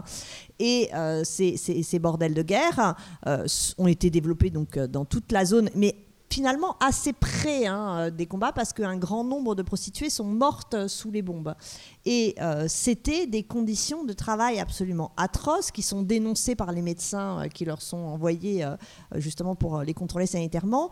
Il y a des, des rapports de médecins qui disent que les prostituées des bordels de guerre de 14-18 avaient 60 à 100 clients par jour. Vous imaginez, c'est la chanson, enfin, sauf que la chanson au suivant, elle traite des bordels de guerre dans la, dans la guerre euh, d'Algérie, mais euh, au suivant, au suivant. Et, euh, et donc, euh, il y, a, eu cette. euh, Alors que, effectivement, à côté de ça, il y avait des discours. De toute façon, c'est toujours le paradoxe, hein, euh, des discours très moralisateurs. On contrôlait à l'arrière terriblement la, vie sexuelle des femmes. Il était hors de question que les femmes puissent tromper le poilu qui était au front. Ça, c'était inenvisageable, ce qui explique le scandale créé par le roman de Radiguet et, et Et par ailleurs, après la guerre, bon, il y a, y a beaucoup de violence conjugale au lendemain de la guerre parce que les hommes euh, rentrent euh, dans un état de traumatisme, plus les femmes se sont euh, pour partie émancipées et donc il y, a, un retour à l'ordre qui, passe entre autres par la violence. Et beaucoup de, poilus, enfin il y a des poilus qui ont tué leurs femmes en revenant et ils se défendaient en disant qu'elles les avaient trompés pendant la guerre hein, et ils ont été acquittés. Il y avait un- une telle opprobre sur, euh, sur le. Et à côté de ça, on organisait des bordels de guerre euh, en zone de front euh, avec des prostituées qui sont mortes donc dans la zone des combats, enfin juste en arrière, et qui ne sont pas pour autant sur les, monuments aux morts. Oui, je voulais poser une question. Dans le feu, je pense, de Barbus, je me souviens qu'il y a une femme qui, qui arrive dans les tranchées. Je me trompe ou pas? C'est dans ce livre-là? Une femme comme un fantôme dans les tranchées. quelque chose. Bon, ok, d'accord. Tu voulais rajouter quelque chose Non, juste sur la, sur la question des femmes, tout à l'heure je parlais du livre de, de Frédéric Rousseau qui s'appelle Penser le patriotisme qui vient de sortir. C'est un petit poche, franchement, achetez-le, il est, il est génial et il se trouve qu'il y a une, euh, une très très grande partie qui est consacrée euh, justement à la place des femmes pendant la guerre. Et notamment, il raconte, à partir de la correspondance hein, essentiellement, il raconte les, tiraillements des. Il les appelle. les- il y a les femmes majuscules, c'est les bourgeoises, et puis les femmes minuscules. Euh, c'est ces femmes euh, d'ouvriers, voilà, c'est ces femmes paysannes aussi. Et il raconte le, le tiraillement des femmes euh, entre euh, à la fois euh, la fierté que leurs hommes soient en guerre et en même temps euh, toutes les stratégies qu'elles peuvent développer pour le, pour le faire revenir. Quoi. C'est très intéressant. En fait, c'est ça qui est intéressant quand on fait de l'histoire aussi, c'est que euh, on est sans arrêt en train euh, de, de, de, de, de regarder, euh, comme dirait le président, la complexité des choses. Voilà, sauf que c'est c'est pas la complexité de Pétain, c'est la complexité des comportements aussi, ce que, ce que Rousseau appelle aussi le pensée double. Voilà, c'est-à-dire comment est-ce qu'on peut un jour effectivement être patriote, être belliciste, et puis le lendemain pour pour mille raisons finalement devenir pacifiste. Voilà, et ça c'est c'est l'histoire des hommes et des femmes ordinaires, quoi. Et c'est celle qu'on fait, et, et c'est celle qui nous intéresse. Cause commune. Des conférences. Bon, une des scènes du spectacle a été inspirée aussi par ce qui se passe, euh, ce qui se passait dans les usines où il y avait que des femmes et quelques chefs. Oui, et quelques chefs euh, qui, pour une raison ou pour une autre, avaient été exemptés ou étaient blessés, étaient de retour. Et euh, c'est dans un témoignage en Allemagne, je me souviens plus euh, chez quel auteur, s'il y a quelqu'un de la compagnie, non, ils sont en train de se chauffer déjà. Euh, vous pouvez me le rappeler, mais enfin bref, Rosner peut-être, qui nous raconte comment ils abusent. Il y en a qui sont super heureux parce que c'est le harem. Il écrit à un de ses copains en disant ah ben Attends, ici tu viens, mais si tu savais comment c'est bien, c'est le harem. Voilà, pour vous donner une idée de- de la puissance que pouvaient avoir les hommes sur ces femmes isolées, seules. En même temps, les, violences sexuelles au travail, dans des usines euh, de femmes, parce que euh, les femmes ont toujours été dans les usines avant. La nouveauté avec la guerre de 14, c'est qu'on leur donne des tâches qui avant étaient euh, des tâches hein, de la main-d'œuvre masculine. C'est-à-dire qu'il y a toujours eu des femmes dans les usines, mais c'était surtout dans les secteurs textiles et agroalimentaires. Avec la guerre, elles rentrent dans des secteurs de métallurgie et de, et de sidérurgie fine qui avant étaient plutôt masculines. Et donc il y a toujours eu, finalement, même avant, des usines de femmes avec des chefs hommes, parce qu'il n'était pas envisageable dans l'esprit du temps de mettre des contremaîtres euh, mâles. Et dans ce contexte, il y a de tr- de- des violences sexuelles et des harcèlements sexuels, avec euh, l'affaire bah, dont, dont- dont nous parlait euh, Clyde. on, fait la prochaine émission des détricoteuses sur les, sur les violences sexuelles, mais c'est l'affaire, la- celle qui est connue, mais elle est connue parce que les femmes ont fait grève, mais il y en a plein d'autres, des porcelainières de Limoges qui se sont dressées en 1905 contre leur contremaître qui exerçait une forme de droit de cuissage. Mais dans à peu près toutes les usines, surtout qu'en plus, en général, dans une usine, on, on mettait soit que de la main-d'œuvre féminine, soit que de la main-d'œuvre masculine.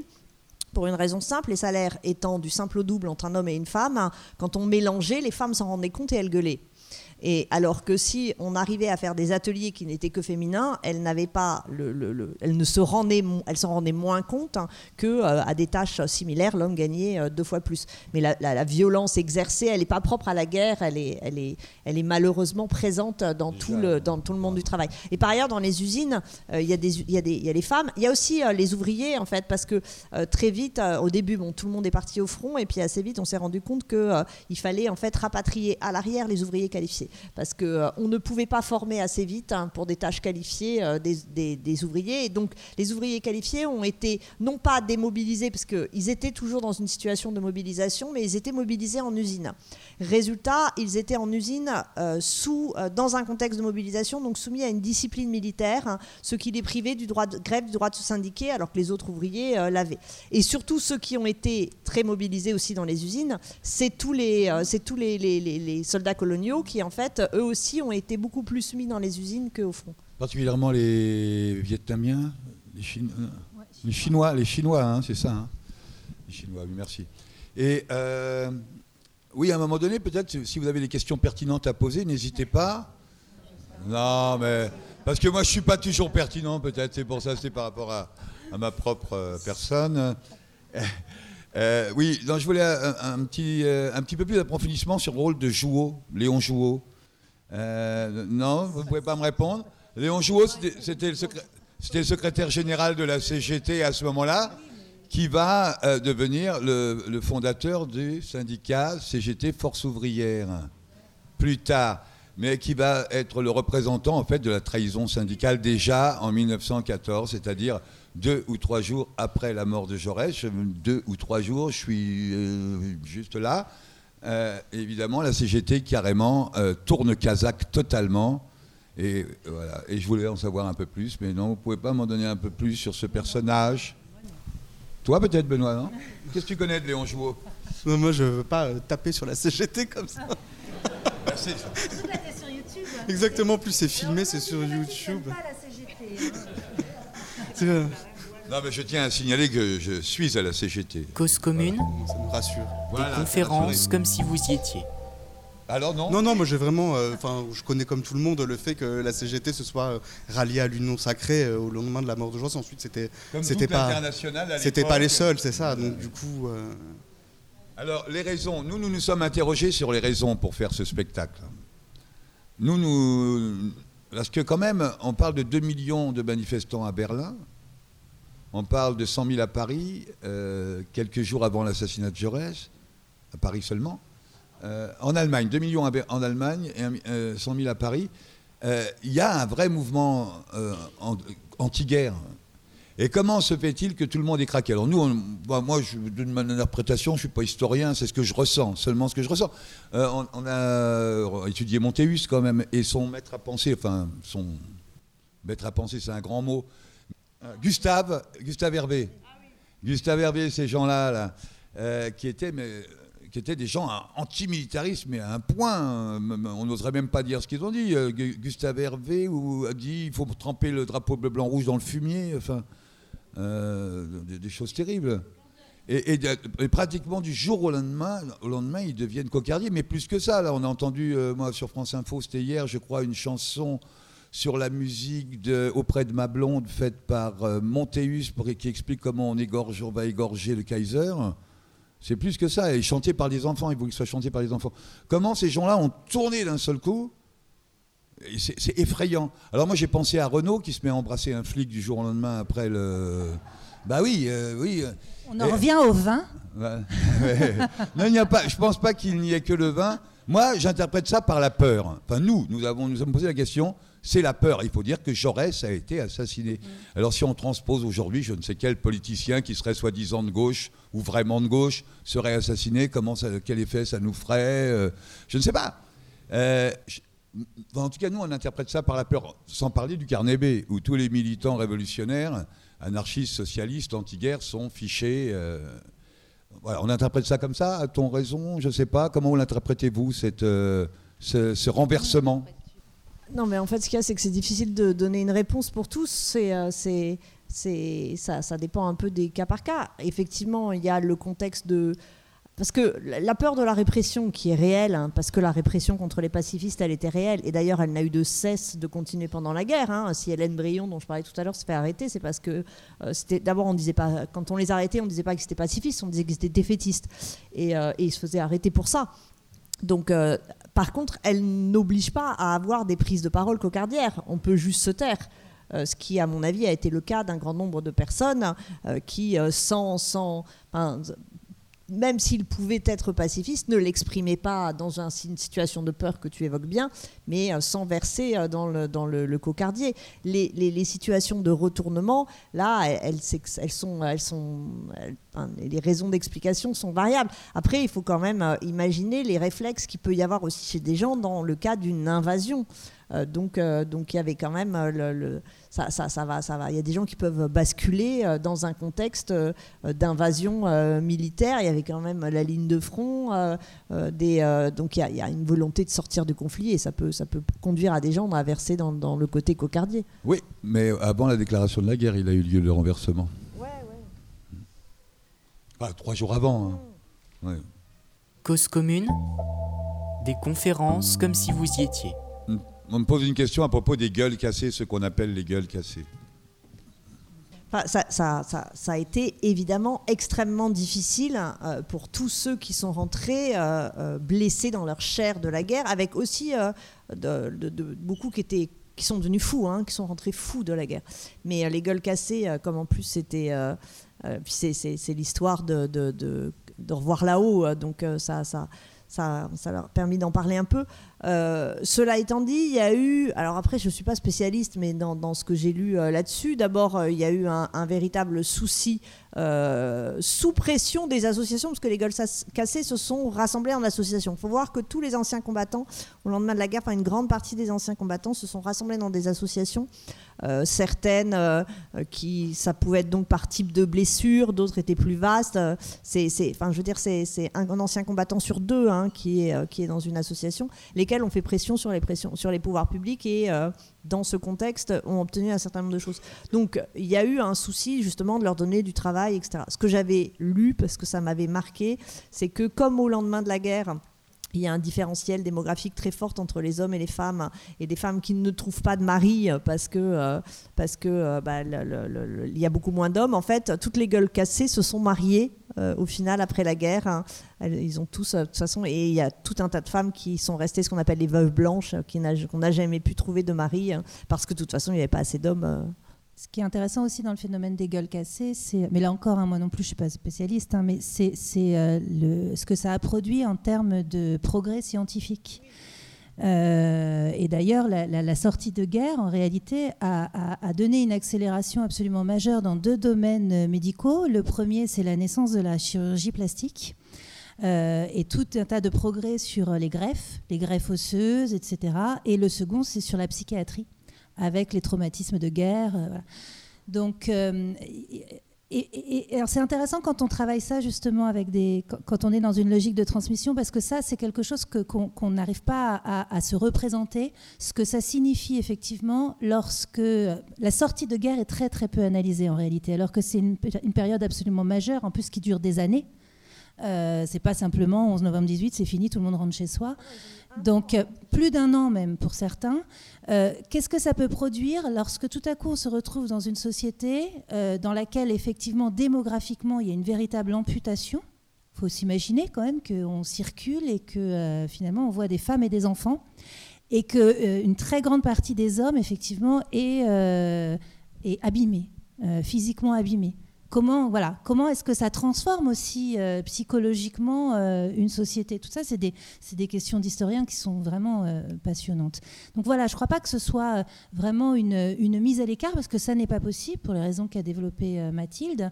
Euh, c'est plutôt euh, la, la problématique. Enfin, moi, j'interrogerais ça plutôt de la façon suivante comment est-ce qu'on apprend à vivre avec cette nouvelle réalité sociale? Benoît? Je, voudrais- pense que Laurence a vraiment parfaitement raison quand, tu dis que la guerre n'est pas terminée le 11 novembre, et c'est un peu l'impression que ça donne euh, quand on écoute euh, les commémorations aujourd'hui. On a l'impression qu'une fois que l'armistice est signé, eh bien, euh, tout est fini. Et nous, c'est un peu ce qui nous intéresse aussi en tant que, journaliste et non pas en tant qu'historien, c'est les conséquences des, événements passés et de la manière dont la Première Guerre mondiale, bon, alors il y a évidemment le lendemain immédiat de la Première Guerre mondiale, qui est un petit peu ce que vous allez évoquer dans, dans le spectacle de tout à l'heure sur euh, comment l'Europe aurait pu euh, basculer, la multiplication des foyers d'insurrection, de, euh, révoltes ouvrières, etc., et les répressions qui sont suivies, mais également sur un truc, un point de vue plus contemporain, il est aujourd'hui assez difficile de comprendre notamment la situation au Proche-Orient et puis les guerres en Syrie, en Irak, la question israélo-palestinienne, sans revenir au, démantèlement de l'Empire ottoman, au traité de Sèvres, à, la déclaration Balfour de 1917, aux vagues de colonies juives qui s'en suivent en Palestine, etc. Et, donc, ce qui essayer de montrer un petit peu les vies ultérieures des, événements, euh, des événements historiques. C'est aussi, à mon avis, quelque chose qui, manque assez euh, souvent dans le, discours euh, dominant, où une fois que l'événement est terminé, eh bien, c'est comme si il y avait plus de conséquences. L'entre-deux-guerres. Voilà, on passe à l'entre-deux-guerres. Cette formule de l'entre-deux-guerres, elle est totalement. C'est pas une formule d'historien. Enfin, comment, comment penser possible une deuxième guerre après la Première Guerre mondiale? C'est bien une chose dont tout le monde était convaincu, c'est que on avait atteint, voilà, on avait atteint le sommet de l'horreur. C'était pas possible de, recommencer, quoi. Oui, on était plus loin. Et, vous disiez, je voulais simplement, euh, euh, il y en a qui ont mis plus qu'un an avant de revenir, me semble-t-il. C'est ceux qui ont été euh, envoyés euh, au bagne. Par exemple, je pense à Cachin et Tillon. Pas Cachin, pardon. Euh, Marty et Tillon, Martin, surtout, pas Cachin justement. Martin et Tillon, Marty et Tillon, qui en sont les mutins de la mer Noire. Quand même, c'est peut-être un petit mot là-dessus, parce que même le capitaine de Gaulle est rentré en Union soviétique. Non, mais alors, ces cas-là, je ne les connais pas, mais sur la, sur la démobilisation, euh, en gros, donc l'armistice est signé en septembre. Euh, la première vague de départ, enfin de, de, démobilisation, c'est novembre-avril 19. Et après, c'est juillet-septembre 19. Ce qui fait que les derniers sont rentrés chez eux un an après euh, la démobilisation. Sachant par ailleurs que pour les classes euh, les plus anciennes qui donc étaient toujours dans le service militaire, hein, eux, ils sont restés mobilisés pour aller euh, pour mener la guerre justement au, enfin, contre les Russes. Donc donc il n'y a, pas eu ça. Et ce qui était terrible, c'est qu'en plus, alors que la guerre était censée être finie le 11 novembre, hein, la discipline militaire restait la même hein, dans, dans, dans, enfin, ils n'étaient plus dans les tranchées, mais, mais à l'arrière des tranchées. Et la plupart des soldats ne comprenaient pas pourquoi il fallait toujours avoir le truc. Euh, surtout qu'il y en a, ils n'étaient pas au service militaire. Hein, ils avaient, c'était la mobilisation générale, mais euh, euh, contrôle de la tenue, cheveux courts, enfin, et exercice debout matin, dit pom, paf, paf, paf, alors que la guerre était terminée et que genre ils voulaient profiter de cette fin de la guerre. Et donc ça a été, et en fait, on les a démobilisés par l'ancienneté. Donc il y en a qui sont restés très longtemps. Et ce qui a posé problème aussi, c'est que, en fait, euh, donc, euh, les, prisonniers aussi sont entrés, parce qu'il y a beaucoup de prisonniers de guerre. On parle surtout des prisonniers en, 39-45, mais il y a beaucoup de prisonniers de guerre aussi euh, en, en 14-18. Et euh, quand les prisonniers sont rentrés, des mobilisations assez lentes aussi, en fait, euh, leur prime de démobilisation était beaucoup moins élevée que la prime de démobilisation euh, des poilus, ceux qui étaient restés au front. Et les prisonniers disaient, mais on n'y peut rien si on a été prisonnier. Enfin, il n'y a pas de raison que notre prime de démobilisation soit moins élevée. Et, et en fait, il y avait il y avait 5 francs de différence. Ça, c'est énorme, hein, 5 francs. 5 francs, euh, c'est ce qui occasionne une énorme grève dans euh, les chemins de fer en 1920. Donc 5 francs, c'est beaucoup. Et ils étaient absolument outrés parce qu'il euh, n'y avait aucune raison qu'on fasse des économies sur la démobilisation des prisonniers. Mais mmh. sur les. Sur le, Alors, Marty Tillon, je vais en dire un petit mot quand même. Marty Tillon, bon, font partie, c'est les deux, les deux, considérés comme étant les leaders du mouvement des mutineries de la mer Noire c'est lorsque l'armée française est envahie non pas contre la Russie, hein, contre l'Union soviétique, parce que les Russes blancs étaient, évidemment, étaient, encore là en train de combattre la révolution. Et euh, au printemps 19, au printemps 19, donc il y a la mutinerie et euh, en mer Noire en tout cas. Et il y en a plusieurs, mais celle du moins que, nous avons retenue, c'est celle de la mer Noire. Et euh, Marty et Tillon sont donc faits prisonniers, mais en France, il y a des grèves, c'est énorme. Des grèves de soutien pour les mutins de la mer Noire, un peu partout, particulièrement dans le sud, Marseille, Toulouse, par là-bas. Euh, ça bouge terrible et ils ont vraiment peur de la contagion, la contagion bolchevique en France, hein, enfin ceux qui gouvernent. C'est Clémenceau encore. En tout cas, Clémenceau, c'est le George Bush de l'époque, nous avons nous euh, l'impression de dire. Enfin, c'est le. Manuel Valls n'aimerait pas ça. oui, oui. Voilà, c'est le, c'est le chef de la coalition, quoi. C'est lui qui est un peu chef de la coalition qui va attaquer l'Union soviétique. Donc ça attaque par le Japon, ça attaque par la Baltique, ça attaque par la mer Noire, ça attaque de partout. 14, 14 pays. république pas obligatoirement. 14 pays attaquent euh, l'Union soviétique et le général de Gaulle rentre euh, vers Moscou. Voilà, bon, ça c'est anecdote. Euh, rentre assez profondément. Et il n'est pas général, il est capitaine à ce moment-là, bien sûr. Et Marty Tillon, donc, sont, mis, sont emprisonnés, envoyés au bagne. Et pour la petite anecdote, ils sont présentés à partir des premières élections où le Parti communiste existe, donc c'est 21, le Parti communiste, la création du Parti communiste français. 20, 20 pardon, 20, voilà, je, pensais que je vous ai regardé parce que j'ai toujours un doute si c'est 20 ou 21. Alors donc c'est 1920 la création du Parti communiste français et à chaque élection ils sont présentés, Marty et Tillon, et ils sont élus à chaque fois, partout. Et donc au bout de 5 ans on les libère. Mais pour vous dire à quel point il y a un soutien réel des anciens combattants, du mouvement euh, internationaliste, quoi, du prolétariat de l'époque. Euh, on était déjà pas mal anti-guerre avant la guerre, mais je suppose qu'on était encore plus à la sortie. Ah bah ça, c'est oui, ça, tous les historiens l'ont montré. Hein. Euh, c'est pour ça aussi que l'idée euh, du défilé militaire euh, pour commémorer, c'était immédiatement la, mission du, centenaire. et Antoine Pro, qui est l'un de ceux, enfin, qui est le premier à avoir travaillé sur les anciens combattants, qui est celui qui présidait la mission, a tout de suite dit le sentiment dominant après la guerre, c'est le pacifisme, quoi. Et les anciens combattants ne réclament qu'une chose, c'est plus jamais ça. Je me souviens d'Antoine Procide dans sa thèse un, extrait dans un journal d'anciens combattants euh, qui dit Rien ne rend plus antimilitariste que la fréquentation des militaires. Oui, tout est dit. C'est valable pour les profs aussi. tu veux dire quelque chose, oui? Par rapport au fusillé, pour l'exemple, qui a été une tragédie pendant la guerre. Voilà, je traduis là ta question. C'est ça, hein, c'est terrible ce qu'ils ont fait. Euh, et qu'on a eu du mal à réhabiliter. Il y a toujours un, un combat là-dessus, mais c'est incroyable. En fait, c'est Jospin en 98 qui est le premier à avoir réhabilité euh, les fusillés, mais les historiens, euh, notamment ceux qui ont travaillé sur les mutineries, notamment André Loès dont, je parlais, euh, j'ai discuté avec lui justement de cette question de, la réhabilitation et, de, et, de, ce qui est demandé notamment par la France insoumise qui régulièrement demande que les noms des fusillés par, pour l'exemple soient tous inscrits. Et en fait, les historiens sont contre en tout cas ceux avec lesquels j'ai discuté, y compris parmi ceux qui sont très progressistes. Et l'argument qu'ils donnent, c'est que, euh, bon après euh, on, peut en discuter, hein, mais euh, l'argument que, donnait André en tout cas, c'est que parmi ceux qui, en fait, c'est impossible de distinguer ceux qui ont été vraiment fusillés pour l'exemple et qui étaient véritablement euh, innocents et simplement qui, ne voulaient pas euh, faire la guerre, et ceux qui étaient vraiment euh, des criminels, des, des, sales types, etc., et, et, qui ont été fusillés parce que pour leurs crimes, en fait, voilà. Et donc, les historiens disent on n'est pas prêt, en fait, à faire la liste parce qu'on ne peut pas savoir pour l'instant. Donc euh, ça pose un problème mémoriel, là, pour le coup, qui est, très important. Et donc ils disent que ce stade déjà de la reconnaissance politique de ce phénomène des fusillés, pour l'exemple, sans que pour autant il y ait un inventaire exhaustif, pour eux, ça leur, euh, suffit. Pour une partie des historiens, ça leur suffit. Ce qui a été très important après-guerre pour les familles des fusillés, euh, pour l'exemple ou pas pour l'exemple, c'était, mais surtout pour ceux qui étaient fusillés pour l'exemple, c'était parce qu'en fait, pour les veuves, résultat, elles ne touchaient pas de pension.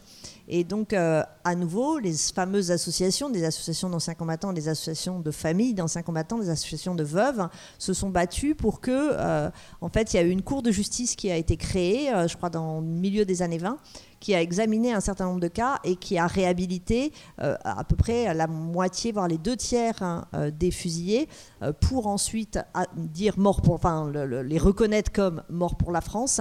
Et ce qui est l'essentiel à ce moment-là, c'était que les veuves touchent, la pension, parce que sinon, pour certaines, c'était vraiment des situations catastrophiques. La question mémorielle, elle est, elle s'est posée plus tard, même s'il y a la, la, question du film de L'essentiel de la gloire, de Kubrick, voilà.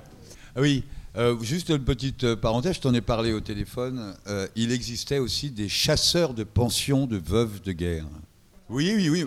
Oui, mais là, c'était vraiment les pauvres dames. C'était pas des dots, quoi. C'était rien. Je pense que la pension de veuve de guerre, ça devait être un équivalent du pension minimum vieillesse, non, je suppose Oui, non, enfin, la plupart des soldats n'étaient pas gradés, donc. mais voilà, c'était. Et ben alors justement, vite fait une question parce que qui c'est qui voulait poser une question? Oui, pardon. Vas-y. Tu peux le dire très fort ou je traduis? Ah, Attends le micro. Ouais, du coup, je voudrais, je voudrais revenir sur deux points. Le premier, c'était le lien entre euh, la politique et l'histoire, parce que j'ai l'impression qu'il y a une, une, ambiguïté qui se, qui émerge un peu entre cette possibilité de la politique de rendre, euh, disons, euh, vrai- euh, audible, je crois que vous avez dit, euh, certaines questions et certaines réponses à des questions, et en même temps, du coup, le fait que justement, ils biaisent l'histoire, je ne me rappelle plus exactement le mot que vous avez utilisé, mais en même temps, ils refont l'histoire dans une politique spectacle, etc. Et du coup, j'aimerais lier ça avec euh, l'enseignement de l'histoire, mais l'enseignement autant euh, dans l'éducation nationale, mais comme l'éducation de l'histoire est une médiatisation, ça revient au débat aussi sur comment enseigner l'histoire dans les médias. Et sur est-ce que vous aviez des solutions sur comment réussir à rendre cette histoire-là audible à une, euh, une génération qui, du coup, de ce que vous avez dit, retient des images frappantes auxquelles elles peuvent, j'ai l'impression, un peu s'identifier, les, les trachées, les femmes, la souffrance, quelque chose de très personnel. Comment réussir à faire ça dans un système médiatique, autant dans l'éducation nationale que dans les médias? Réponse ultra rapide. Voilà, allons-y. Dans, dans, la, dans la fabrique scolaire de l'histoire, tome 1, que j'ai co-dirigé avec Emmanuel Picard et qu'on a mis en ligne euh, exhaustivement, c'est pour ça que je vous donne la réponse, il y a un chapitre d'André Loès dont je parlais tout à l'heure, qui est celui qui a fait sa thèse sur les mutins, euh, qui est un chapitre exactement là-dessus, qui sont des pistes en fait pour enseigner autrement la Première Guerre mondiale et faire entrer justement le prisme social dont je parlais tout à l'heure. Il est en ligne, il est en accès libre, donc voilà. Bon, vas-y, vas-y.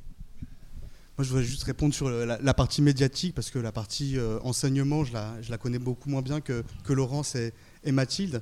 Mais sur la partie euh, des médias, je pense que l'histoire est, est logée au même titre que ce que peut l'être l'économie, euh, les autres euh, disciplines. Et, euh, c'est de manière plus générale euh, comment réussir à contrer euh, le discours des médias dominants. Alors effectivement, euh, pour l'instant, il y a un, disons, un certain nombre de, résistances de niche qu'on pourrait appeler de manière un peu, euh, disons, négative, que peut être euh, le monde diplomatique, qui euh, effectivement a une forme de niche dans la, gauche critique, ou un certain nombre d'émissions comme celle des détricoteux sur Mediapart, comme, enfin, il y a un certain nombre de- d'endroits, de, lieux de résistance sur, sur, par rapport au discours dominant sur, sur l'histoire. Mais à l'évidence, ce genre de- ce genre de, de lieu de résistance est euh, très insuffisant pour, pour, euh, pour euh, résister, disons, à- au bulldozer médiatique du discours politique, etc., tel qu'il est diffusé. Et donc, pour réussir à contrer ce discours, eh bien, comme en matière d'économie et dans, en gé- géopolitique, etc., etc., ça nécessite à s'interroger sur la manière dont et sont déjà diffusés les... Enfin, de réfléchir dans la manière dont les médias euh, interviennent dans la manière dont les gens euh, se représentent le monde social, et donc de réfléchir euh, au système médiatique tel qu'il est aujourd'hui, à savoir un système médiatique qui est étroitement dépendant des puissances d'argent, puisque comme on peut le voir sur une petite carte sur le site du Monde diplomatique, eh bien l'écrasante majorité des médias français, que ce soit les chaînes de télévision, les radios, etc., appartiennent à des grands groupes privés ou à des milliardaires qui donc ont des intérêts particuliers quand ils achètent des médias. Ils ont envie de diffuser une certaine idéologie, etc., etc. Et donc, euh, eh bien, se demander comment euh, pouvoir construire un, discours indépendant sur les médias qui soit audible au sens où qui reste pas euh, dans un marché de niche en s'adressant à 200 000 personnes, etc., mais qui atteignent le grand public, eh bien, nécessite également de s'interroger sur le système médiatique et sur la manière de mettre en pièces euh, ce système médiatique dépendant des, des grandes puissances d'argent. Oui. Alors, on va, se donner un- chacun une petite chose, une petite conclusion. On va revenir à toi, Benoît, après. Et euh, on va commencer par Mathilde pour une petite conclusion. J'en profite pour vous donner une, euh, faire une petite page de pub pour vous dire qu'il y a de la soupe et du poulet à manger après le spectacle. Voilà. Bah, je vais être hyper rapide pour qu'on puisse manger la soupe et le poulet. Non, après le spectacle. Alors, Ah, euh, merde. c'est pas la peine de se précipiter, mais vous, si vous voulez, vous pouvez peut-être demander éventuellement à Loïc s'il y a quelque chose pour que vous puissiez vous restaurer. Puisqu'eux, ils ont déjà vu le spectacle et ce soir, ils font l'impasse, ils reviendront avec euh, leurs- Les enfants. leurs enfants plus tard. Vas-y, Mathilde. Eh ben, n'écoutez pas Macron, surtout pas Zemmour, et lisez les bouquins d'historiens.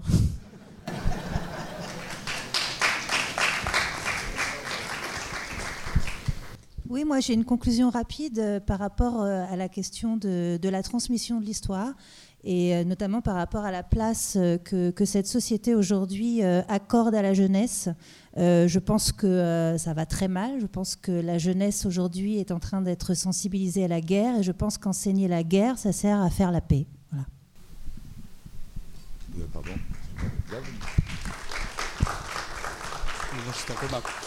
J'ai plus envie de conclure. C'était- Non, mais la conclusion de Laurent, c'était très bien. Donc, euh, Attends, je vais la refaire. hein, On pourrait la faire à trois avec Et donc, je pense qu'enseigner la guerre, ça sert à faire la paix. Et, et moi, je rajoutais qu'on entende bien dans le fait d'enseigner la guerre les raisons des guerres. Les raisons des guerres, bien sûr. Et euh, donc là, je crois que ça, c'est bien. J'espère que vous n'êtes pas ennuyés. J'ai pas l'impression. Moi, non, en tout cas, ça n'a pas été mon cas. Euh, là, maintenant, on va se donner un petit temps avant d'aller dans la salle de spectacle, histoire que vous vous détendiez un peu, que vous alliez fumer une cigarette ou je ne sais quoi. Euh, 18h40 18h43. On dit dans une demi-heure, on rentre à 19h15 dans la salle. Cause commune, cause-commune.fm.